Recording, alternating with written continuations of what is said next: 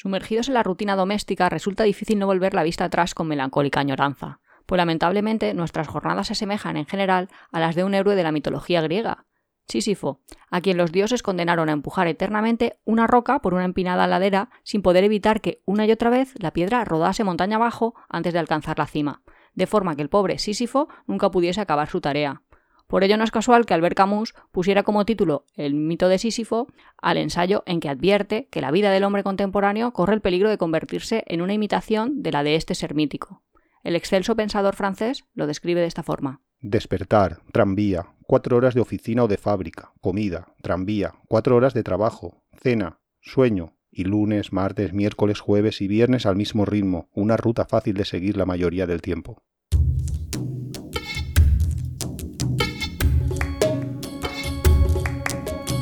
Bienvenidos a esta segunda temporada. Somos Iván y Nuria de Tiempo de Viajes y este es el capítulo 1 de la segunda temporada. La cita que hemos leído al principio es de Antonio Fernés, que es eh, un filósofo y pensador y que escribió Viaje a la Sabiduría, historias filosóficas con moraleja. Y aunque os recomiendo su libro, el que os recomiendo de verdad es el de, el de Albert Camus, el del mito de Sísifo, que es muy interesante para todos aquellos que queráis introduciros en el existencialismo, que básicamente es la corriente de pensamiento que dice que la vida es absurda.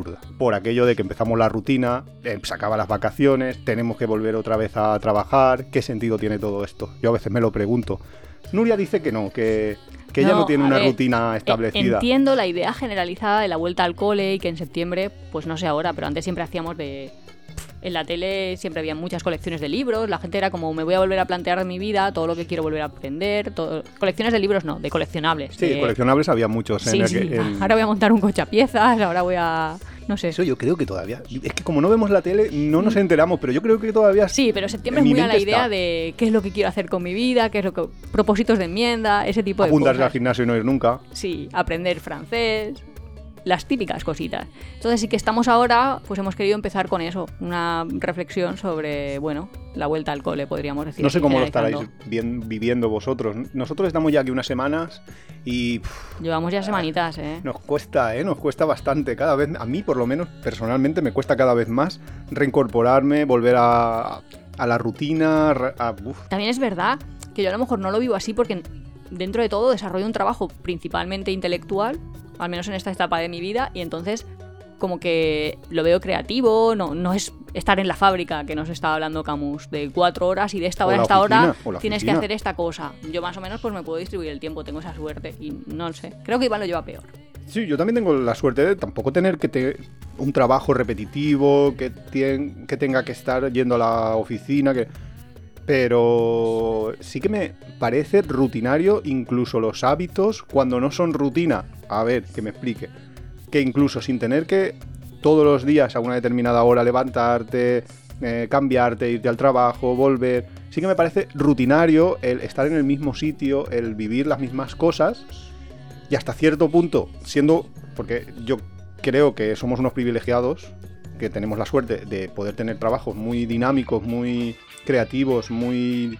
que no requieren una repetición mecánica pero sí que siento un poco el peso de la rutina, el peso de siempre estar en los mismos lugares, en los mismos sitios, en las mismas tareas. Pero bueno, así es la vida. Lunes, martes y miércoles y otra vez. La vida se te escapa entre tus dedos. Bueno, pero incluso los, los propios viajeros yo creo que generan rutinas. O sea, en un viaje, cuando me refiero a un viaje largo, gente que lleva a lo mejor siete años viajando, pues sí. Yo también lo veo rutina. es que es una rutina cambiante. Claro, pero si la rutina cambia es rutina. Claro, pero al final siempre es, lo mismo. Es me levanto, miro a ver qué hago ese día, hago las excursionitas o lo que me haya planteado ese día, tengo que buscar un sitio para dormir esa noche si es que me voy a cambiar de sitio. Hemos empezado hoy. Eh, las, las, Hemos empezado hoy con dos filósofos, pero nos estamos metiendo muy filosóficos. Pero es que la verdad es que es. el planteamiento que yo haría es eh, entonces la vida es una rutina. Solo hay rutina en la vida porque todos los días te tienes que levantar. Malo será el día que no te levantes. No sé, creo que eh, tendría que revisar la, la, propia definición de rutina, pero mientras haya cambio, no va a haber rutina. Pues entonces, rutina es para un viajero, una sucesión. Para un viajero no hay rutina, porque hay cambio, porque no te levantas en el mismo lugar, no comes lo mismo, porque... Sí, pero haces las mismas funciones o las mismas, o sea, te Y en levantas, la vida. desayunas, caminas, Todo tal. en la vida. Claro, realmente. Es, es- es complicado, pero. mm, eh, Podríamos dedicar un día un capítulo entero a esto porque. Porque, es Porque da para eso, sí, ¿no? Sí, es que es una de las grandes preguntas de ¿hay rutina en un viajero o no hay rutina en un viajero? Es, es, una, es un tema muy interesante. Bueno, pues que nos digan más o menos qué opinan y a partir de ahí podemos hacer. Claro, claro, si nos, si nos, si nos lo piden, nosotros hacemos un capítulo de lo que quieran. Nuestros, No, pero no nuestros- solo que nos lo pidan, sino cuáles son las opiniones. Ah, claro, claro, que cuáles son sus puntos de vista de si existe la rutina en el viajero o no, claro. Mm, Opinad, opinad, por favor. No, y un debate en- con diferentes viajeros también podría ser interesante. Sí, pero hoy habíamos em- eh, intentado pensar en un tema muchísimo más light. Esto de hemos entrado aquí filosóficos, pero, pero el tema de hoy es un tema light, es los tipos de viajeros. Claro, Porque, si yo lo estaba lanzando con, con Sevilla Rutina, como que cada. Depende, o sea, la conclusión así en dos palabras, pues va a depender mucho de quién es el viajero, cómo, cómo lo haces. Así como, es que como si dijéramos, los humanos tienen rutina, pues, pues dependerá de, de qué población, por así decirlo. Entonces sí, sí que me gustaría hablar de los tipos de viajeros que existen. Hemos Claro. hecho ahí como Bueno, este la tema- recopilación. a- a- vamos a desvelar un, poque- un pequeño secreto de, de nuestro podcast, que es que cada día, más o menos, no es matemático, no es un día tú, un día yo, pero el tema lo lanza uno de los, de los dos miembros, que somos Iván y Nuria, que no sé si lo hemos dicho, Iván y Nuria de Tiempo de Viajes. Entonces, cada, cada semana lanzamos uno el tema que, del que queremos hablar y aportamos como un, un pequeño Documentación. Sí, una- un pequeño eh, guion o una pequeña idea de qué es lo que se va a hablar. Entonces, hoy lo ha lanzado Nuria y lo ha lanzado eh, enviando una especie de... No sé cómo llamarlo, esto es una imagen realmente. Me has enviado una imagen por Telegram me has dicho, oye, hablemos de los tipos de viajeros. Y aquí hay, pues no sé cuántos, hay como uh, 16, lo menos, 16 tipos de viajeros que se los ha inventado o los ha reunido eh, la cuenta de Azul Marino Viajes y ha puesto un pequeño texto y vamos a hablar sobre, sobre esos tipos de viajeros. Yo, si quieres, lo que podemos hacer es empezar eh, lanzándote cada uno de los tipos de viajeros con su definición y a ver, Vale, y a ver hablar qué me cuentas de ellos. ¿No? Venga, te acepto el reto. Vale, pues entonces, si empezamos, el primer tipo, a saco, ¿eh? El mochilero. Con presupuesto cero ha visitado más lugares que la mayoría. Hombre, la verdad, el mochilero, yo creo que mochilero es lo que más frecuente te vas a encontrar en los viajes que nosotros hacemos.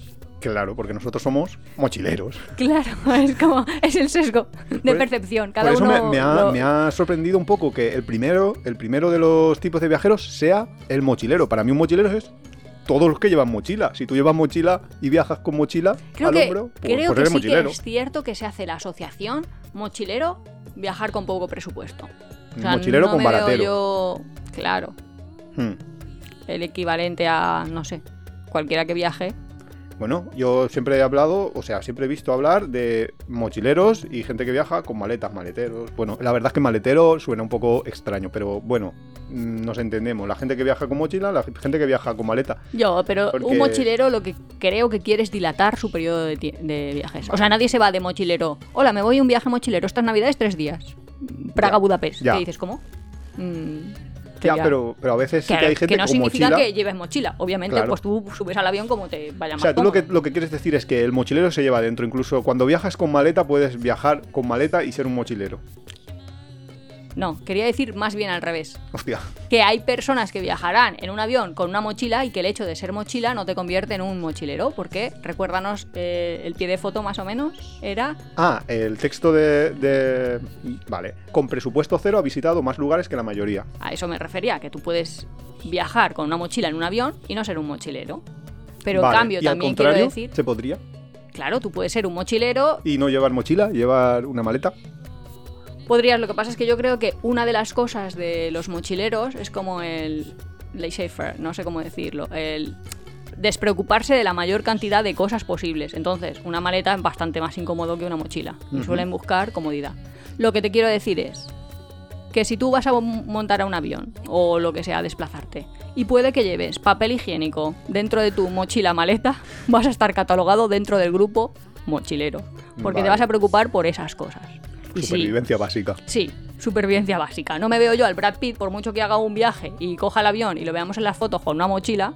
Lleva una mochila, pero no es un mochilero. Eso lo hizo la hija de un presidente de Estados Unidos que hizo el Camino de Santiago, ¿no? Que, Claro, porque, que bueno- decíamos, está- no, debe de estar haciendo el Camino de Santiago como lo hago yo. Bueno, pero es que el Camino de Santiago con guardaespaldas es Camino de Santiago, comillas, comillas, comillas, comillas. Sí, pero bueno, era, poco- era una de las gemelas de- del presidente Bush en Estados Ah. Unidos. Vale. El caso, mochileros. Pues hay tanto mochi es como mochileros, estudiantes, que yo fuera a describir la personalidad Vale, de los estudiantes universitarios. Pues hombre, cada uno tendrá sus rasgos de personalidad.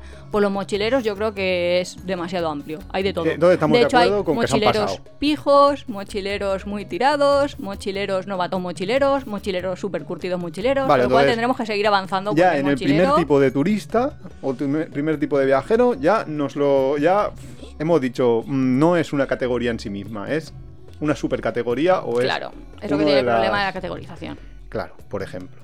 Bueno, pues pasamos al siguiente. Venga. Esto lo llaman el Internet aholic, que es como alcohólico, internet, o sea, adicto a internet. Y dice, se recorre el país buscando wifi gratis desesperadamente. Vale, pues dentro de los mochileros o dentro de gente que nosotros nos hemos encontrado en los viajes, eso existe. O sea, una persona que está viendo, yo qué sé, un atardecer y a mitad dice que me tengo que ir a conectarme a internet. O ahora con Instagram ya es eh, el tope del tope. Espérate, que eso tenemos un tipo nuevo, un tipo que es el Instagramero, que luego Ah. te lo cuento. Vale, entonces estos que es solo que se quieren conectar. Claro, estos son Esto- gente que busca eh, la wifi desesperadamente, o sea que necesita estar siempre conectado. del 2000 era más frecuente que ahora. ¿Por Porque qué? ahora tienes wifi en todos los sitios, tienes Claro. internet, acceso a internet en todos los lugares. Ahora ya llevas tu móvil y raro es, ¿eh? De hecho, me, me acuerdo yo que nosotros en la India, eh, en la India, nosotros fuimos al sur de la India y llegó un momento, era verano, era agosto, hacía un calor insoportable, eh, las temperaturas, el polvo, el ruido, todo lo que es- representa la India, se nos ya nos, colapsaba. Entonces nosotros íbamos ya buscando los, hoteles, porque no íbamos a hostel, íbamos a hoteles, porque en India es súper barato. eh, y pedíamos tres cosas. Pedíamos wifi, pedíamos HBO y pedíamos aire acondicionado. Pero por este orden.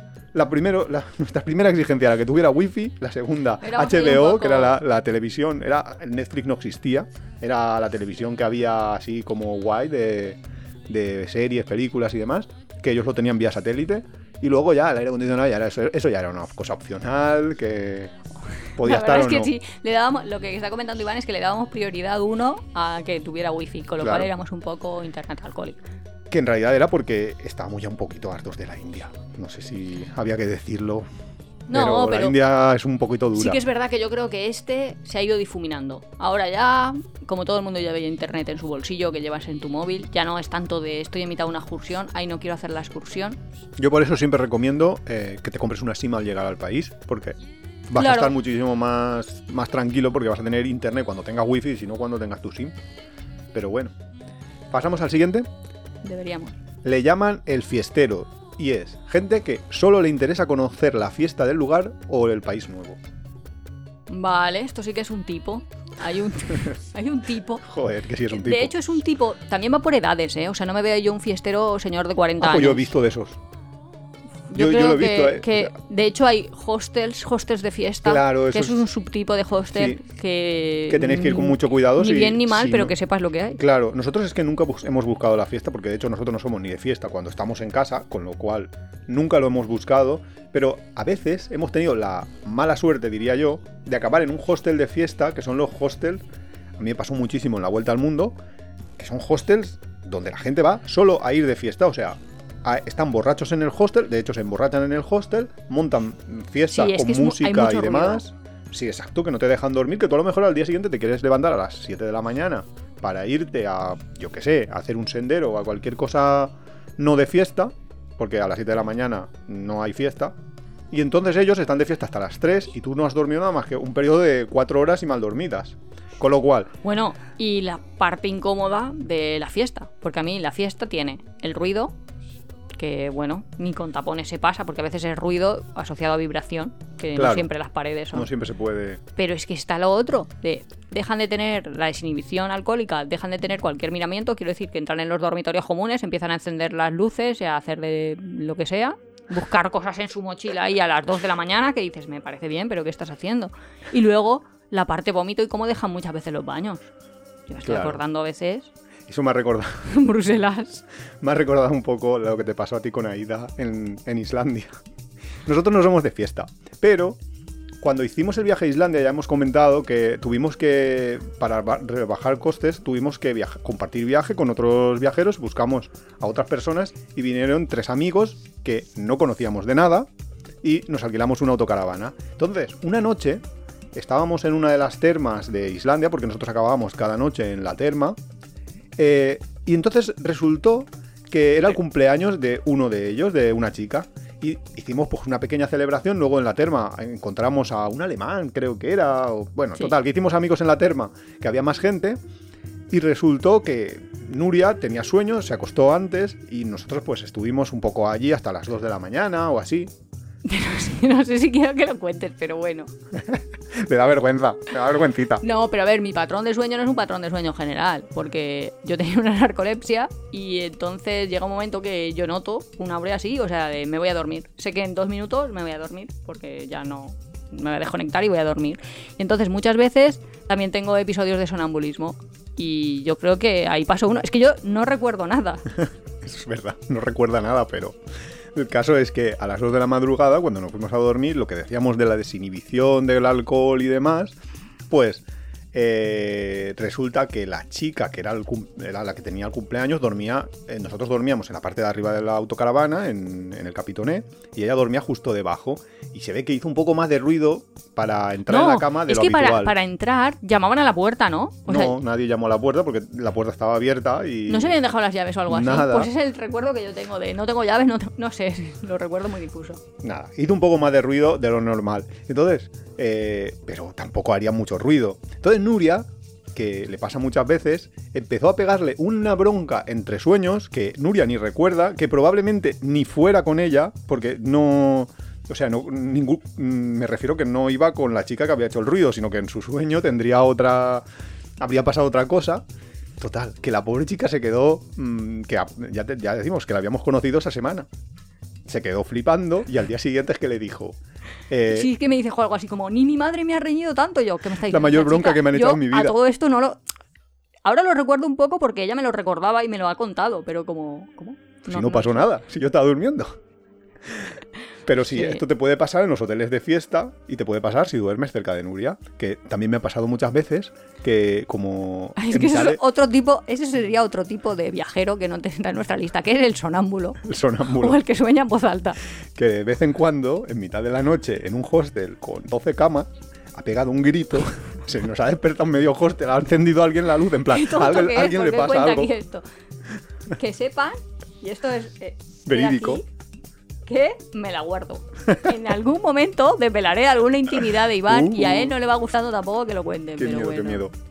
En fin. El caso, que Cuando pasamos se al mi siguiente. memorias, luego alguien dirá, ay, Nuria, tenía sonambulismo. La pobrecilla. Eh, que el sonambulismo es eh, la, la Narcolepsia. la narcolepsia, eh, que ahora lo tienen los reyes, ya, esto ya es, Es verdad, una verdad. enfermedad muy de... tiene el príncipe Felipe, bueno, ahora el rey muy- Felipe. mucho nivel, eh, mucho nivel.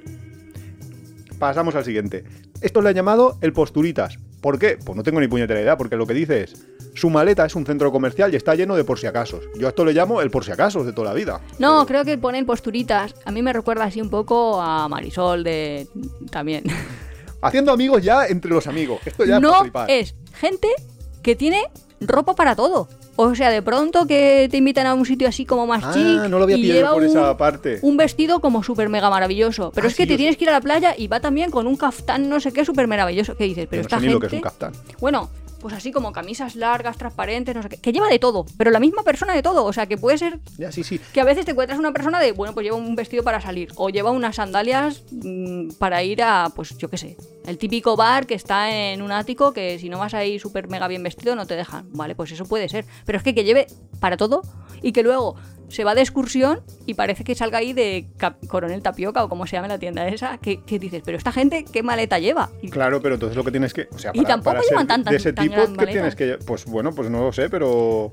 Pero sí que tienes que tener maleta. Todos sus outfits los grande. tienen ahí como súper pensados y todo de lo más chic. Yo sí que me he encontrado muchos de estos en el hostel, sobre todo chicas que decías, de repente me sacan unos zapatos de tacón. ¿Y la plancha del pelo? Que soy un montón. pelo, sí, Pero es que a lo mejor viajan cuatro y dos llevan plancha del pelo. Que dices, yo ¿No creo que si se podía. Sí, si se coordinan. Y luego eso también me encanta. Cuando vas a los hostels y la gente se lleva. Que eso es muy de China. ¿Sabes? Como. Bueno, como digo, como las cestitas estas del supermercado. Las- Las cestitas que eran más Sí, pequeñas, sí, no estas que tienen ruedecitas. O un cubo. Un, cubo, cubo, tamaño un cubo, cubo. ya ahí en plan, dónde 8 vas. litros. Y se meten, que eso, eso en Asia es súper normal. Llevan ahí todas sus cosas para ir al baño. Pero es que todas sus cosas para ir al baño son como ocho botes. Que dices, pero ¿cómo llevan tantas cosas? Que luego huele ahí como genial. Que Mm. dices, madre mía. Ya, eso es muy de asiático, sí. en- muy de- sobre todo de chicas asiáticas. Sí, Sí. que suelen llevar ahí como todo, todo un equipamiento que, que es alucinante. Vale, pues Sí. ya lo he entendido, porque yo pensaba que era el, por si acaso, yo pensaba que era el típico que lleva ahí mil millones de cosas, que lleva ahí como un machete, que dices, ¿para qué llevas un machete? Yo no, por si me quedo Ah, en sí, la, sí. en Hay gente también jungla". así. Que dice, llevo aquí una, una cuerda. O llevo. De eso lo he visto. Sí, Llevo un llavero que el llavero lo, des- lo desenroscas, iba a decir, quitas los nudos que tiene, que tú parecía como un llavero medio normal, y esto es una cuerda por si te hace falta, que no sé qué. Que yo eso lo veo hasta lógico si te vas a la selva, pero si te vas Pero, hombre, a Tailandia, Algunos parecen cocodrilo dandy. Ya, pero llevar un machete, que yo lo he visto, ¿eh? Llevar un machete en la mochila en un viaje en Tailandia, que pero por las ciudades de Tailandia, ¿eh? Que no, y yo, pero ¿te vas a algún sitio Pues de selva? no, no, pero por si comer. acaso, yo es que no sabía lo que... Que eso, el number one son los malaguitas. que eso ya fue alucinante. Es una pena que hayamos perdido el contacto de los malagueños. Sí, a veces es que pierdes el contacto de gente, pero... eh, yo creo que lo de los malaguitas no lo hemos contado nunca, ¿verdad? Mira, aeropuerto de Mumbai. Bombay, sí. Mumbai, Eh, Bombay. Bombay. para- Eh, sí, lloviendo, no, no llovía. Estaban tirando el agua con a cántaros, pero a- com- como en serio, como nunca habíamos visto y encima nos... El caudal gigante. No, no tormenta, pero... Pero impresionante. Y nos dijeron que estaban tres días así lloviendo. O sea que, que eso nos enteramos luego, cuando ya llegamos al hotel y demás. y Nos dijeron, no, lleva tres días así. Nosotros, hostia, ¿y esto es normal? La verdad es que eh, eso en Alicante serían inundaciones en todos los lugares. Allí el agua tragaba, o sea, el- tenían bien preparado eso, o sea que debía de ser lo normal allí. El caso, que salimos del aeropuerto. Bueno, estábamos dentro de las cristaleras esas, todavía estábamos Claro, dentro del eh, aeropuerto. Exacto, era el aeropuerto de Bombay es bastante peculiar porque una vez sales no puedes volver a entrar. O sea, si tú llegas allí en un vuelo y por lo que sea sales, te equivocas porque por lo que sea, ya no te dejan entrar como no tengas un ticket de entrada. Entonces, estábamos como en la parte ya de salir, en las cristaleras que dan a la calle, y veías ahí los taxis a la otra parte y todo esto, y nos encontramos a tres chavales. Nos encontraron porque iban buscando, yo creo. Sí, eh, Como cuando eres pequeño y buscas en el Buscas- mare, ¿eso cómo se llama? Sí, buscas al señor policía, me he perdido. Entonces eran tres, tres chavales eh, que tampoco eran mucho menores que nosotros, ¿eh? deberían de tener. Iba también tenían otra 25 edad. años. Sí, o sea que no eran niños. Estaban sentados y además uno era de estos grandotes musculados de gimnasio eh, gigantescos, pues que nosotros le llamamos los malaguitas porque nunca supimos su nombre, solo, sabíamos, solo supimos que eran de Málaga. Eh, si nos estáis escuchando, señores Que nos pongan con contacto con nosotros. Poneros sí, en sí, contacto sí, con nosotros que estamos muy intrigados por saber cómo acabó vuestra historia en la India. El caso, que estaban allí sentados contra el cristal y con una cara de preocupación y de Bueno, es que estaban desesperación diciendo, total. sí, estaban como, bueno, cuando nosotros nos los encontramos, que básicamente nos asaltaron, en plan, españoles, porque no sé de dónde sería nuestro vuelo, pero no, Que eso también pasa mucho, lo de... te buscan. Sí, de... Escuchas la voz de alguien que habla en español y, y- o al revés, mejor dicho, y te, te vienen, ah, tener español, no sé qué, no sé cuántos. Y dices, joder. Bueno, el caso que... Y eso nosotros hablamos valencià. Sí, sí, sí, nos al reno para rengasear. El caso que vinieron y querían volverse. Y yo, ¿pero cómo vais a volver? Y decía, Sí. es que llueve mucho. Y yo, ya, bueno, pues, pues lloverá mucho, pero no sé. Acababan de llegar, habían Pero en plan, llegado como claro, por la claro, pero que le preguntábamos, ¿pero cuánto vais a estar en la India? Y no sé, igual te decían dos semanas o tres semanas, que no es que mm, voy a ir dos días, pues bueno, me vuelvo ahora y me perdí un viaje de dos días. No, no.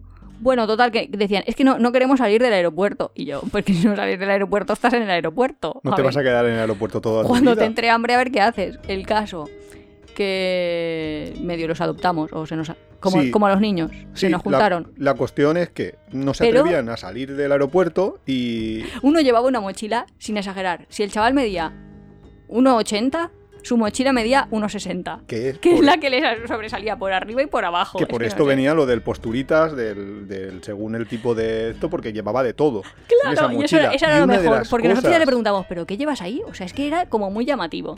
Sí, porque era una, eran todo mochilas grandes, pero es que uno era brutal. Y de- entonces una saca mochila brutal. un sombrero de paja, así con un ala sombrero, que era como, como su perímetro del torso. Cuéntalo, es que era... Pues eso, era un sombrero muy grande que llevaba cosida, que se lo había hecho su madre, porque le habían dicho que los mosquitos eran muy malos, que en la India los mosquitos que te transmiten la malaria, que te transmiten todas las enfermedades del mundo, entonces su madre le había cosido una especie de tela de Mosquitera, mosquitera que parecía eso, un yo ¿tú he visto he visto furgonetas que tienen baños más pequeños que el sombrero de Malaguita. también. Pero a mí lo que me recordaba era a los típicos apicultores No, que no, es llevan que era su con traje de apicultor. Claro, pero era para los mosquitos, para que no te piquen los mosquitos. Un cilindro, como si te metes dentro un tubo y el tubo es una mosquitera. Un trozo de mosquitera de Y el de tío de- pretendía ir por la India con esa eso. cosa metida en... Y decía, yo cuando salga a la calle me lo pongo. Y yo decía, pero... No, no, con nosotros no vienes. Así no vienes. ¿Cómo vas a ir en el taxi disfrazado de apicultor? Sí, porque Sí, ya llama bastante la atención nosotros que somos blancos. en general, ya, Sí. con lo cual, Y ya si encima a un hombre grandote, que la India no es por nada, pero un hombre de 1,80 ya le saca una cabeza. si te disfrazas de extraterrestre, pues ya ni te digo. El caso es que los medio adoptamos porque, claro, eh, para ellos era el primer viaje que hacían así a un lugar que no era uno- occidental. Bueno, estuvimos con ellos todo el esto, todo el día. Sí, y nos dijeron, acompañarnos a nuestro hotel. Y entonces en la Lonely, en la Lonely Planet Claro, había ellos- mirado no, un hotel. no tenían hotel. Justo, no tenían hotel. Es y habían mirado un hotel. Y entonces vamos hasta ese hotel, ahí a acompañarlos y a ver si lo cogían o qué. En ese hotel no se podía pasar, bueno, si tenías una reserva o no sé qué, total. Era el hotel donde... Pero espera, que había una convención, que es lo que va a decir Iván, supongo. Claro, que era el hotel donde iba a ir el presidente de Estados Unidos Sí, esa misma Bara- tarde. Barack con, lo- Obama que estaba ahí esperándose la recepción. Allí que vamos con el Malaguita. con lo cual, obviamente, cuando le dijeron el precio del hotel, se quedó alucinando y se Y fue a diciendo, un hotel esto normal. es muy caro, no sé cuántos. Y yo pensando, pero ¿tú has visto todo lo que hemos tenido que hacer para entrar aquí? En fin, esos son personajes. Claro, eso es lo A- que... amarillos que Lo diría... que llaman Nuria amarillos. Sí. Que luego Del se Alberto ahí- Espinosa, que ese es un libro también muy recomendable. Un día haremos un capítulo especial amarillos. Muy bien. Y bueno, y la cuestión es que este tipo Este de viajeros, pues, pues, es que por cierto, luego nos los volvimos a encontrar y nos contaron una historia de que se iban a Goa, pero les habían dicho, engañado, de que ya las vías estaban inundadas y que no había trenes y que se tenían que ir no sé dónde, y entonces los habían convencido para ver. No sé, les, les vendieron la burra. Eh, tenéis que informaros, tenéis que planificar un poquito, no podéis ir tan a lo loco, que ahora que llegamos si al tipo del de La viajero- primera persona te dice, no, no, no están los trenes. Pues tú preguntas, y sobre todo si estás en la estación de trenes y es un taxista que lo que quiere es que llevarte en su taxi. Claro. y- Tampoco lo veo yo muy Claro. difícil. Y la cuestión es que, que con esto ya nos vamos al siguiente tipo de viajero, que es el Instagramer, que es el que decía Nuria antes, de, Sí, yo creo que es que más es de muy estos típico tiempos. de sí, de ahora. Mm. Yo creo que... ¿Cuál es el pie de foto que te pone? Ah, dice, cámara, GoPro, palo selfie, móvil, lo tiene todo. Ah, claro, con la GoPro también. Porque claro, Claro. Instagram no solo, no solo es selfie vive el hombre. Todo. Pues sí, esto es muy típico, yo creo que de estos hemos visto todos y además, por cierto, esta semana, esta misma semana hemos escuchado que en, En Benidorm. en Benidorm se ha despeñado una Instagramer de estas, una se puso, se subió ahí en el balconcito, no sé si lo conocéis, se subió a la barandilla, se resbaló y se fue Sí, sí. Y está en un hospital, no sé si en coma o No sé, está, está, pero está mal, está mal, ¿eh? Es que se, se ha despeñado por... Hombre, no es un cliff, porque aquí son acantilados, pero a 20 metros y con politraumatismos y tal. Sí, sí que está mal. Está mal. Esperemos que acabe bien, pero la verdad, ir con cuidado, que una foto puede costar la vida. Que no vale la pena, hombre. El siguiente es el buscachollos. Dice, todo lo filtra por precio, en ascendente, claro. Yo en ese Eso iba a decir, pues yo es que digo, pero si estos Iván, estás hablando de una cosa y dice, pero es que esto vale no sé qué, esto vale no sé cuánto, y digo, pero estamos hablando de lo que estamos hablando o de cuánto cuesta. ¿De cuánto cuesta? Pues sí, sí, Iván es de esos. Sí, yo me siento súper súper identificado con este tipo de viajero. Esto es lo... Pero cuéntanos, ¿qué es lo que pasa? Que si lo encuentras más barato te da como un subidón ahí de guau, qué genial. Te dan puntos de, Te, te dan puntos karma de, de chollista. de, de vida. No, pero... siempre lo hemos... Creo que esto ya lo hemos comentado, ¿no? Que nosotros tenemos un algoritmo para elegir destino que ahora no, no falla, no está ¿eh? funcionando mucho, pero cuando, Cuando funcionaban las cosas normales Sí. que podías viajar, eh, teníamos un algoritmo que era básicamente ir al destino más barato al cual todavía no habíamos ido. Entonces, pues primero vas gastando los destinos así como más, más baratos y luego lo que pasa, que esto es una maravilla, que hay gente que dice, no, es que yo quiero, yo no me puedo morir sin visitar, yo qué sé, Islandia. Y dices, pero si Islandia ahora es carísimo, y resulta que con este algoritmo, mágicamente, resulta que ahora te vale súper barato el destino que antes era súper caro. Que, no, que quizás Islandia, a Islandia le pasó porque hubo una época que eran súper caros los vuelos y después han bajado porque han metido locos que, van a, que vuelan a Reykjavik, pero hay destinos súper mega exclusivos, como antes era, por ejemplo, Estados Unidos, que tú te ibas a Nueva York y te costaba 700, 800 euros un vuelo, y ahora te encuentras 165. vuelos, sí, sí, por 150 por trayecto lo tienes, estás en Nueva York. Entonces, por eso este algoritmo funciona de puta madre, porque encima te realimenta, dice, joder, sí, sí, es que me ha ahorrado un montón, puedo viajar más, puedo hacer más, etcétera, etcétera. A veces sí que me ha pasado a mí, no, no este tipo de viajeros, pero que estoy un tiempo en países donde se regatea, Ah, sí, que a lo mejor estoy un cuarto de hora regateando y luego lo pienso y digo, pero si estábamos discutiendo todo este rato 13 céntimos del brazalete. No tiene Y- sentido Y, me paso aquí a minuto el céntimo. Siguiente tipo, la parejita. Ay, la parejita. Dice, son muy pegajosos y ponen candados en todos los puentes. Yo aquí sí que no me siento nada identificado. O sea, yo de no parejita, sé tú, no sé, de poner candados en puentes no. Pero sí que es verdad que nosotros mm, sí que somos parejita. Somos pareja, pero no estamos ahí todo el rato uno encima del otro y todo eso. No, Sí, pero por ejemplo, si estás cenando en un hostel o lo que sea, siempre la gente te va a ver como una pareja. Se Eso acercan menos que, que si estuvieras Sí. uno solo. Sí, tus relaciones sociales, y eso es verdad, cuando tienes un grupo o una pareja, si, si estás con más gente, se van a limitar mucho más a esa persona o a esa que, que si estás solo. Si viajas solo, vas a conocer más gente porque si no, estás solo. No sé. Sí. Entonces sí que No, y sobre esa- todo de los otros cara a ti, no de ti cara a los otros. Yo creo que es bidireccional, ¿eh? Porque Sí. tampoco te esfuerzas, porque dices, "Mm, ya mañana voy a ir no sé dónde porque me lo ha dicho, o sea, la, la otra parte de la pareja te ha dicho que está este destino, pues ya vas a este, ya no te vas a preguntar a más gente qué ha hecho o qué ha dejado de hacer. Quiero decir que te, retroalimenta todo esto un poco. Sí, pero yo creo que mm, no es que yo no quiera estar con otros.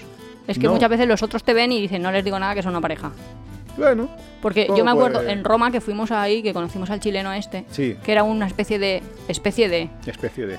un hostel, pero que en verdad la habitación era de tres personas. ¿Qué o tipo por lo de menos viajero éramos. sería el pobre Pues, chileno? El chileno era uno que había planificado. Era un buen chaval, no sé cómo decirte. Era un pobre hombre que no sabía dónde estaba. Eso no sé cómo lo catalogamos, pero vamos, básicamente decía, este, este hostel, esto es una mierda. Es que lo era. Es que lo era. Pero claro, a nosotros nos daba ya un poco más igual porque ya habíamos estado en la India. Y estamos haciendo amigos en la India. No, tú que te has emocionado hoy con la India, pero sí que es verdad que si siempre has estado en un hostel donde pides una habitación individual y te dan una habitación individual y de pronto vas a un hostel y las habitaciones pequeñas son de tres, te ponen con otra pareja y de hecho es un- como una cama de matrimonio y uno ahí al lado. Es, es raro, pobre chaval estaba ahí, pero bueno, se hizo muy amigo de nosotros. Sí, Pero si nosotros hubiéramos sido el una parejita tal y cual lo describe esto, ya. lo hubiera, Entonces pa- no- lo hubiera pasado mal. Claro, pero yo creo que la parejita, como lo describe esto, es también gente que no se quiere relacionar porque ya está con su pareja. Ya no, ya se ha acabado el mundo. Hombre, que a lo mejor yo estoy ahí- visitando Roma por mi cuenta y no me hables de. Que a lo mejor están de viaje romántico, yo qué sé. ¿En un hostel? Bueno, no lo sé. Pero también puede ser que no estés en un hostel, porque aquí no está. Claro, claro, que no puede poniendo- No está diciendo que esta gente es de un hostel. Imagínate en, en las islas. En las islas es la Gili, por ejemplo. Sí. Ya, sí, sí, podrían ser. El siguiente tipo, el Wikipedia. Se sabe todos los datos históricos de memoria y le gusta le- relatar, relatarlos. Yo este lo he encontrado en la vida real, pero los viajes no. No me he encontrado ahí en Wikipedia. No me he encontrado ahí, no, no lo veo Bueno, mucho. mm, yo creo que sí. Y, o sea, yo Sé, sé- el tipo de persona que es. sí, pero yo creo que sí que los hemos encontrado a veces. Y a mí, la verdad es que me parecen súper útiles. Eh, yo también, yo lo veo interesante. De... Súper interesante usarlos. Porque te van a contar todo. Es que Sí, sí, y a, y a veces cosas no de la Wikipedia, porque seguro que alguien nos está escuchando y dice, pues para eso ya tengo yo la Wikipedia. No, pero de pronto, por ejemplo, lo que has dicho de Nueva York, se lo han estudiado te todo. dicen, no, pero si vas a no sé dónde, subes a la torre y arriba del todo hay un restaurante, pero también puedes ver el mirador, por si quieres gratis y no quieres. O te apuntas no sé dónde en el ayuntamiento y haces tal excursión. O Claro, ese tipo de cosas. Que me parece súper útil. No, a mí súper utilísimo. Mira. Mm, La próxima vez que me siente en un avión, que se me siente uno al lado y me lo cuenta todo. a veces hacemos cosas que de normal a ver, diríamos que nosotros somos viajeros como super low cost y que somos por, vamos muy por libre, tal. Y cualquiera que nos conozca sabe un poquito más o menos que, es, que, ese tipo de- que somos ese tipo de viajeros. Pero sin embargo, muchas veces nosotros nos vamos o detrás de los, de los tours de, de- Free tour. y a veces vamos a los free tour. O sea, que quiero decir que, que nos cuenten un poco. A veces directamente es que nos ponemos ahí la oreja a escuchar, nos esperamos en un determinado lugar donde sabemos que va a venir el tour dentro de un momento, pones la, la oreja y escuchas a ver qué te cuentan. Pero que me parece súper interesante todo lo que te pueden llegar a contar de un destino, que, de un lugar que si no, no lo vas a entender de la misma manera. Claro. Por eso los, los usuarios, estos Wikipedia, los viajeros Son una Wikipedia, maravilla, pero no los es una maravilla. Yo no los encuentro. Yo creo que alguna vez los hemos visto. Pero, claro, en un hostel no te van a contar el hostel. Pero bueno. No sé. Poco, poco frecuente. El siguiente se llama El Gastador. Se recorre todas las tiendas de recuerdos y su visa echa humo. Esa eres tú, ¿eh? ¿Cómo dijeron? No, a ver, a mí me gusta comprar trastos en tiendas de recuerdos, la verdad. Pero baratos. Sí. El buscachollos, pero este es en formato comprar recuerdos, le gusta a Nuria. Bueno, a mí me gusta comprar recuerdos y comprar todo. Que hay gente que no. Comprar Como todo en que es barato. minimalista. Hombre, Ah, comprar todo, todo en barato, pues porque no me puedo ir yo que sé. Es que claro, si yo me voy a Bali y me dejaran, ¿sabes? Como en Amazon de añadir al carrito, añadir al carrito y apareciese en mi casa. Tú quieres el bolsillo de Doraemon, pero en la vida real viajera. Claro, es que yo de pronto veo, imaginaros, que ahora aquí ya se ve, y seguro que ya lo habéis visto, pero eso hace... cuando fuimos a Tailandia? En 2012 yo no lo había visto. Como eh, lo que ellos llaman un... eh, como una cosa de mimbre gigantesca, que es un columpio para poner en tu jardín, en un árbol, y yo decía, yo quiero esto, por Dios, este hombre que está haciendo aquí... ¿Cómo no vamos a llevar cosas de mimbre. Claro, pero de pronto dice... Me veis a mí justificando el, el- cómo no, no, el más pequeño es que- un serio. metro y medio por un metro. ¿Qué me ha pasado, eh? Tener que Sí. estar justificándole con, a Nuria que eso no lo puede meter en el avión. Pero bueno. Claro, es que otro día lo contamos. Cosas que hemos comprado en el mundo. Madre mía. De yo fui a Kenia y me compré unos sillones. Nuestra casa está decorada, por supuesto, estilo étnico. Porque, ya sabéis, aquí hay que comprar de todo y colgarlo por las paredes y etcétera, etcétera. En fin. Pasamos al siguiente, porque el gastador creo que no tenemos muchos comentarios. No, no, No. no somos ni conocemos, de hecho, a... Creo que no se juntan con nosotros. no- Les damos miedo. Sí, básicamente. El siguiente es el gourmet, que dice... Todo el viaje gira en torno a la comida. Quiere probarlo todo. Pues oh, Iván es un poco. Te iba a decir, yo ahí me siento también muy identificado. Yo, pues, sí, a veces, de hecho, lo conté que en India, como No. no, vamos a entrar. Pero eh, yo fui un- aquí en la vuelta al mundo, me, me fui 14 días a India solo a comer. O sea, y dije, me jode un poco ir a India porque no me gusta mucho lo del ruido, lo del caos, lo de la contaminación, lo de. Pero la comida está de puta madre. Y me fui a comer durante 14 días y encima no llevaba a Nuria, que a Nuria no le gusta el picante, con lo cual yo podía ir a los restaurantes libremente. O sea, de puta madre me lo pasé. Y en muchos sitios. Y en o sea, desde sitios, sí, sí, lo sé, Polonia, lo sé. los bares de leche y todo eso. O sea, hemos probado. Sí. Sí, eso es verdad. Y nos gusta ir a probar los lugares típicos de donde come la gente del lugar. Sí, sí, sí, sí, sí. También en, en Georgetown, cuando estuve en la vuelta al mundo, Georgetown es una ciudad donde van los gourmets. Allí se come de puta madre. Es un sitio increíble para comer. Y también me acuerdo que cuando Nuria se fue de Singapur, que en la vuelta al mundo nos eh, quedamos, te parece ser que la vuelta al mundo yo la hice solo para comer. Pero no, hice más cosas, visité cosas. y- Hombre, porque adelgazaste un poco, que si no. en el viaje, es verdad. Pero bueno, pero eso es una cosa, una cosa del viaje muy buena. Y eso lo han experimentado casi todos los viajeros que han hecho largos viajes. En los viajes, no sé por qué, pero adelgazas. El caso, que en. ¿Cómo se llama? En Singapur está el restaurante estrella Michelin más barato del mundo.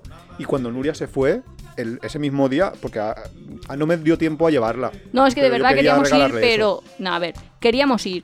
Pero como ya sabéis que yo tengo que estar cuatro horas antes en el aeropuerto, pues ya no nos daba tiempo a ir, comer y llegar y Claro. coger el vuelo. Y bueno, Pero y menos bueno. mal, porque ahí en el aeropuerto también tuvimos ahí una historia. Sí, pero bueno, eso es... Uy, tenemos que hacer uno de Fronteras 2, que el último capítulo de la, de la anterior temporada hablamos de las fronteras y de los problemas en las fronteras. Y- Y, y- después dijimos, pues si nos faltan un millón. Si es que las fronteras tienen su cosita. Hay que quitarse el miedo, pero tienen su cosa. El caso es que el restaurante Michelin más barato del mundo, con una estrella Michelin, está en Singapur. Y cuesta como 2 euros, 3 euros. Pero hay unas colotas. Hay una cola muy grande, pero es un puesto callejero que, está dentro de un mercado, que es una estrella Michelin, y tienes que probarlo. Pero Eso, en un o sea, montón de viajes, un montón, hemos visto, no estrellas Michelin, pero nominaciones, menciones. No, sí, menciones es más típico, eh, lugares que, que sí, pero Pero bueno, que Oye, ¿y quiero decir que dónde está? Para los que saben de geografía como yo. Georgetown está en el norte de Malasia, en la Malasia continental, está Ah. cerca de la frontera con Tailandia. Eh, es un lugar, es una isla en realidad, pero se accede vía un puente, o sea que ni te enteras que es una isla porque entras en el autobús. Y no sé por qué extraña razón histórica que si yo fuera un viajero del tipo Wikipedia te lo contaría ahora mismo y quedaría de puta madre, pero no sé por qué razón histórica, por de- determinadas colonizaciones y demás. Yo estaba pensando Malasia de que de- era francesa. No me acuerdo. No, porque no tienen pan, porque los países como Sí, sí, que eran, just- justo que que franceses como Laos. Vietnam tienen pan. No, no sé de qué país colonizó a, a Malasia, pero el caso es que se les quedó en ese lugar en concreto, en esa islita, se les quedó, bueno, es una isla grande, o sea, no es una islita pequeña, pero se les quedó una gastronomía impresionante. Hay restaurantes que tienes que reservar con varios días para poder ir y no son nada caros.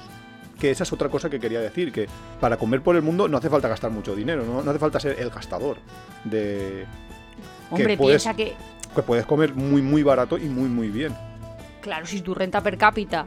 A ver, si nos está escuchando alguien de La Paz, Bolivia, pues igual dice, pues sí que necesito. Claro, Pero si no, nos está sí, escuchando estoy alguien de Europa, europeo. como tu Claro, renta per cápita Europeo. eh, es alta, pues todo te parece barato. Claro. Esa es una de las cosas que yo siempre digo a mis padres, de si a mí todo el mundo me parece barato, eso significa que España se está poniendo caro. No, Bueno, sí. Bueno, Europa en general es que es caro, pero bueno. El siguiente tipo también me siento muy identificado. Se llama el planificador. Prepara listas con todos los monumentos, planes y rutas. Uy, ojalá. Ya, te iba a decir, con monumentos y tal, no, pero sí que planificamos. Nosotros planificamos mucho. Bueno, yo planifico mucho porque Nuria Eh, no... Yo también, que yo entro en cosas de esas de... Yo las, entro en cosas. Las 10 mejores cosas que ver en no sé qué ciudad. Las 10 mejores Y luego cosas me que viene, ver. Y que yo, eso- ¿que nos falta? ¿Que nos falta? ¿Qué es lo más gracioso? Después de que yo ya haya hecho, no las 10, sino que haya metido en un, en un mapa, en un Maps.me, un día de estos explicaré cómo, cómo hago las planificaciones de los viajes, pero bueno, puede que ya haya puesto un mogollón de puntitos, de hay que ir aquí, hay que ir allí, tal. Y que haya visto yo, aquí no hay que ir porque esto cuesta 20 euros la entrada a este museo, que tampoco vale la pena, no sé qué, me viene, "Eh, hay que ir aquí, que lo pone en la lista esta de los 10. Sí, en serio, eso es bastante frustrante. Pero bueno, planificador. no me el, planificador el planificador me siento muy identificado y me parece extraño que, que haya alguien que no lo sea. Pero bueno, pasamos al siguiente que es el turista, que este me pasa como en el mochilero, pero bueno, dice, lleva un mapa GPS en la mano y a veces chanclas con calcetines. Pero ¿quién no lleva un mapa GPS en la mano? Todos los que lleven un móvil lo llevan. Hombre, habrá quien no lo enchufe, como en madre, pero... Quitado de eso, ¿Y las chanclas con calcetines qué me dices? una maravilla. Es una maravilla. Yo, yo mismo. Nuria lo ha hecho, yo nunca. Yo siempre. A ver, Lo juro. si tienes frío, ¿qué vas Lo a he hacer? visto Pues hacerlo. ponerte calcetines. Es que eso es del No me deja hacerle fotos. Uy, cuando queráis me hago una foto, yo qué sé. Yo lo gasto, ¿eh? Semanalmente. Bueno, cuando hace frío, que si no hace frío no me pongo chanclas con calcetines, me pongo chanclas. Chanclas con calcetines va a ser la foto de portada de este podcast. No lo sé. Puestos a develar secretos, yo llevo dos años solo con la- caminando solo con flip-flop. Excepto momentos puntuales. Y es podóloga, la van a echar. No, es que yo no, yo no me creo que digan, es que eso produce deformidades en los pies, pues no lo sé. Pues yo llevo siempre flip-flop y voy tan cómoda. Y en cambio llevo zapatos cerrados y se me generan lesiones, así que. Siguiente, el compañero. Siempre busca compañero de viaje y lo encuentra. Eso es la gente que se apalanca, como. Sí. Estaba pensando lo mismo. No me jodas. No sé, es que Que a veces no quieres que vengan contigo. Y dices, mierda. Tengo un tío pegado aquí, un parásito. A ver, hay de todo. Gente que se apalanca en estilo mal, que dices, jope. Y gente que dices, ostra, me siento bien porque sé que le estoy ayudando. Estoy pensando, por ejemplo, en el Los crucero. malaguitas, los malaguitas les ayudamos, pero, Sí, pero no se nos pegaron. Quiero decir, no. Pero sí que hay veces que que, se te que te dice, que, que te empiezan ahí como a decir, sí, sí, luego vamos, a dónde. dónde, vais mañana? mañana Que- tal, y ah, pues me apunto. Y dices, joder, que no. Que, que me gusta a mí un poco mi aire. Sí. A veces no, a veces lo buscamos, también es verdad. O sea, quiero decir que a veces te dicen, eh, ¿dónde vas? Y de verdad que nos apetece estar con... Pero que hay gente que con la que no, que, que dices, no me apetece, que me apetece más estar solo. Claro. Y aquí somos la parejita. Sí, es que por eso también que cada uno va cambiando su rol en función de, De lo que le apetece la dinámica del viaje o de la vida. No, estaba pensando cuando fuimos a Egipto, lo que estaba contando, Sí. que en el crucero encontramos ahí a una parejita, porque de hecho iban de luna de miel, los chicos esos de Bilbao, Sí. y otros, los otros también vascos, que, Que estos eran dos chicos y que sí, no eran que pareja, eran amigos. pareja y nada. Y bueno, nos juntamos con ellos realmente porque a ellos les daba miedo hacer excursiones por sí mismos, no habían tenido esa experiencia, no, no, nunca lo habían hecho y no creían que se podía. Y cuando lo descubrieron les encantaba. Un poco sí. como los malaguitas. Sí, Sí. Pero bueno, la cuestión es que. sí, que, hay sí, a muy, muy simpáticos. a veces. que a veces te apetece, a veces no te apetece, yo qué sé. El siguiente es el Premium. Su frase favorita es todo incluido y quiere disfrutar al 100%. ¿Qué me dice de este? Ostras, no lo sé. Es que estoy pensando como cosas diferentes. Si es todo incluido, la gente que busca hoteles con todo incluido para emborracharse, no sé qué, no sé cuántos, que eso a veces a mí me lo dicen. Hasta alumnos que dicen, pues queremos ir, Nuria, porque como yo tengo ahí como la fama viajera, Bien ganada. ¿dónde, ¿dónde podemos ir? Que yo pienso, chico, pues vete a Benidorm. Si solo quieres Si estar dentro de un hotel y emborracharte por un- con un todo incluido. ¿Qué más te da? Ciudad de vacaciones, ¿cómo se llama el sitio ese de Castellón? Ah, Oropesa. Oro, vete donde quieras, si es que te va a dar igual, vete a, a Canarias. No sé. Es que hay gente que dice cosas de, no sé si hacer un, un máster o irme con los de mi clase de fin de curso, ¿qué piensas? ¿Cómo? Compatible, o sea, comparable. El caso, pues hay gente que le gusta eso, si buscas eso en un momento particular de tu vida, pues... nah, estos hay pues que matarlos a todos. El No. siguiente, Yo tampoco lo veo mal, a ver. el single. Le gusta viajar solo porque así puede centrarse en sí mismo. Ah, ¿pero estos son insectopalos? ¿O son gente que busca Yo qué parejas? sé, yo te, yo te he metido aquí una definición que me han dado. Yo, yo No, es no que me- hoy que estamos aquí, vi a la India que la ha sacado y ahora lo tengo como muy fresco. Sí que hay gente que le gusta ahí como meditar, que de pronto se pone en una postura, bueno, de, De yoga. meditación, que están ahí meditación, en la posición loto. ¿Qué dices? No Hay sé para qué viaja, por porque yo creo que te pones en la galería de tu casa, no ves a nadie y estás así, sin ver a nadie, mirando al horizonte y hace lo mismo, pero bueno, si le encuentran, le encuentran su esto, pues me parece perfecto. Pues no sé. Pero, Pero luego también puede ser el single de viajes single, que en verdad hacen Ah, viajes no. Pero como para este buscar lo pareja. que dice es que le gusta viajar solo porque así puede centrarse en sí mismo. o o no también hay yo. gente que también hay gente que le gusta viajar sola, porque así, este que veíamos un youtuber que uno que siempre duerme en casa de el que se fue Ah, con el los viajes de carrito, Wolliver. que ese es genial, o sea, Hombre, no genial, es que le gusta un viajar saludo así. desde aquí. es- sí, es- pero a él le gusta ir solo. Sí, le Y, gusta. pues, en verdad pero nunca está luego- Pero, pues, te Porque siempre está decir, con locales. Luego hizo el viaje, por ejemplo, con el caballo cruzando Bueno, Mongolia sí. y lo hizo Lo con hizo otro acompañado. O sea, no sé, no, no- Sí, pero sí que lo veo que viaja solo. Sí, o sea, claro, en general sí que un viaja solo. porcentaje muy Sí. alto. a pie, se cruzó eh, Camboya a pie solo. Sí. Que bueno, que hay gente que le gusta más viajar solo, acompañado. Yo he probado las dos cosas y a mí me gusta más acompañado, pero bueno, A menos mal, porque si no, no porque si no, ya tenía que decirlo, o sea, ¿qué, qué voy a explicar? Luego tenemos el grupal, que dice, viaja en grupo, conoce nueva gente y disfruta como el que más. Ah, es que hay gente que es como súper social. Y cuando va es como el rey del hostel. Este es el que hace todos los amigos. Este es como, no sé, la poke de Isla del Carmen y este tipo de gente. Que Ya, como que esto. Yo lo había pillado más como viaje en grupo, pues eso, los viajes planificados, estos, los viajes que te compras en el corte inglés y compañía, que nosotros también lo hemos probado y lo aborrecemos. Ya lo hemos explicado Ah, varias sí, veces sí. que nosotros Porque ahí eso no para, podemos. para mí eso es con guía. Claro, claro. nos- si llevas un guía, si llevas el pastor que está ahí llevándote al rebaño, nosotros no lo aguantamos, con lo cual, pues, Yo lo había, lo había interpretado más como eso. La ¿Cómo persona que? genera grupo dentro Ah, de la los que hostels, genera grupo. Como el dinamizador. Bueno, eso le pasó. Estefanía es una, una amiga que yo conocí en la Vuelta al Mundo. Y ella la contrataron de un hostel. Y parece ser que es muy habitual en algunos países del sudeste asiático. Allá lo contra- la contrataron en Malasia precisamente. En un hostel para hacer justo eso.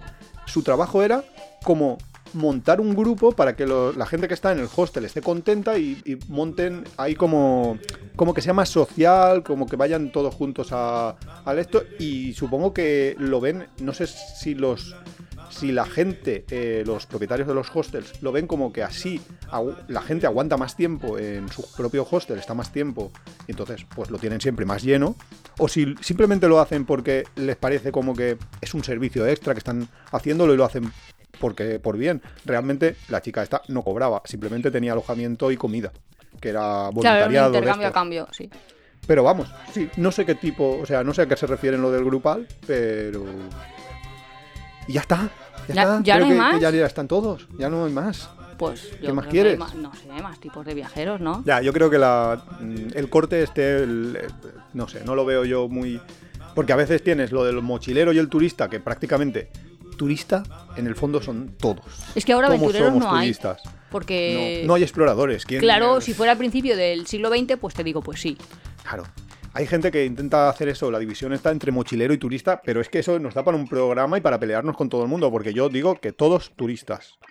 No hay mochileros. Hombre, a no lo mejor hay si te vas a la Antártida, Viajeros, ahí solo todo solo- viajeros, turista. No, Alaska, Antártida, pero eso es un explorador. claro. Pero es que todavía puede existir, pero claro, un- en ese... ¿qué dices? ¿Pero volvemos qué otra vez a la filosofía de ¿Pero qué vas a hacer? ¿Ver ¿qué eres?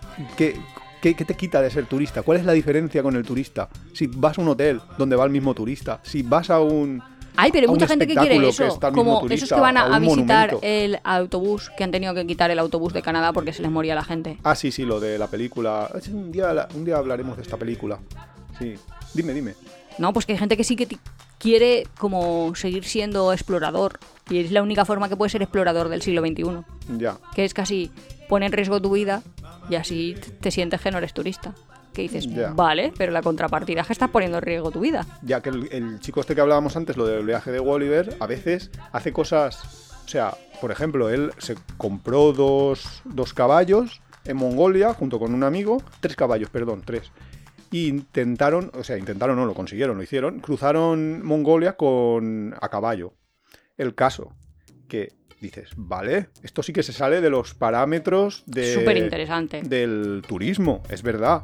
Pero luego a lo mejor llegas a un determinado lugar y te vas a ver un monumento, con lo cual en ese momento te has convertido en turista. Eso es lo que yo decía al Con principio cual- de todo, que es como los rasgos de personalidad, que al final el tipo de turista, pues todo el mundo es uno u otro en un determinado momento. Claro, es que es eso. Que viajeros al final son todos, porque viajeros es el superconjunto, o sea, todo, todo el mundo que viaja es viajero. Da igual si eres, si vas por por ahí a ver, a hacer lo que nosotros llamamos tics, a visitar determinados puntos en una ciudad, o si estás viajando como los inmigrantes porque tienes la necesidad de viajar, o los O refugiados. los refugiados, hemos dicho. Con lo cual, al, Al final te desplazas. Viajero es todos. Luego, ¿quién es turista? Pues a ratos todos. Todos. Porque al final vas a un hotel porque no estás durmiendo en la, en la calle, porque entonces eres vagabundo. no sé.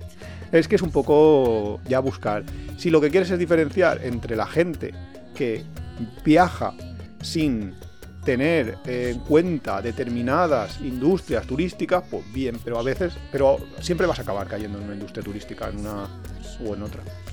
Bueno, que esto es un rollo ya de más filosófico que tenemos varios No, posts, pero varios sí posts de que, ello sí que es interesante lo que decimos.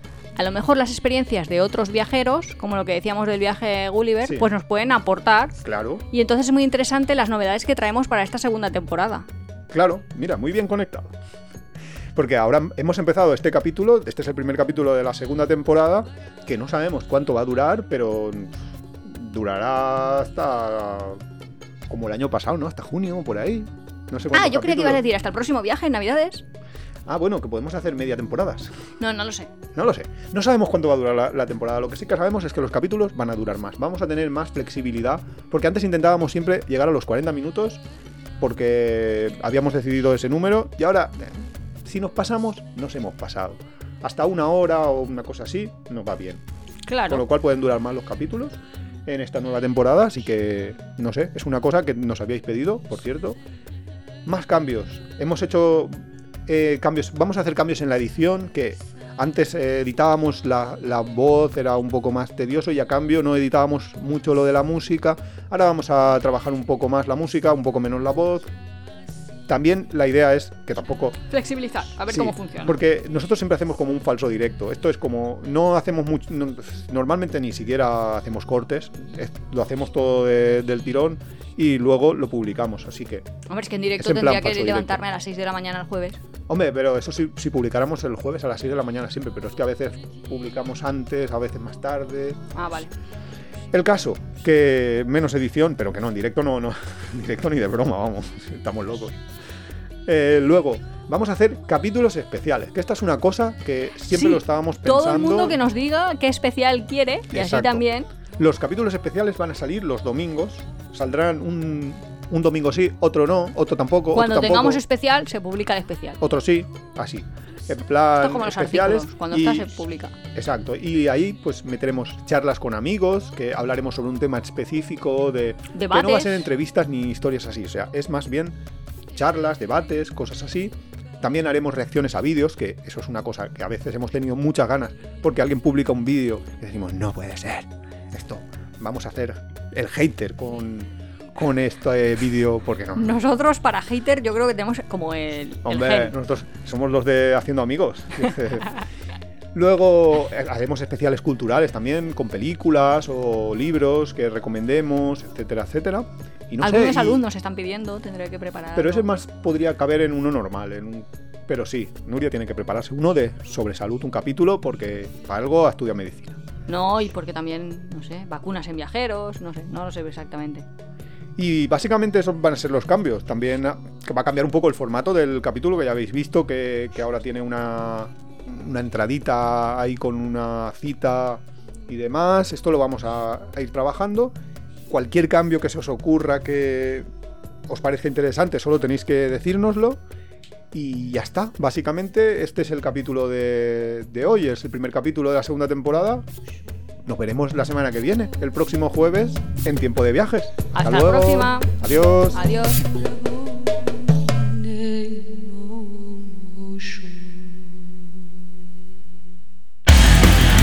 Te gusta nuestro podcast, apóyanos en las redes sociales, coméntalo, compártelo, nos ayuda a crecer y sobre todo nos encanta recibir vuestros comentarios y sugerencias. No olvides suscribirte en las principales plataformas de podcast para recibir cada semana tu capítulo de tiempo de viajes. Estamos en Google Podcast, Evox, Spotify, Radio Viajera. Nos encontramos en apeadero.es y en Twitter e Instagram como Apeadero Viajero, todo junto, Apeadero Viajero. También estamos en Facebook.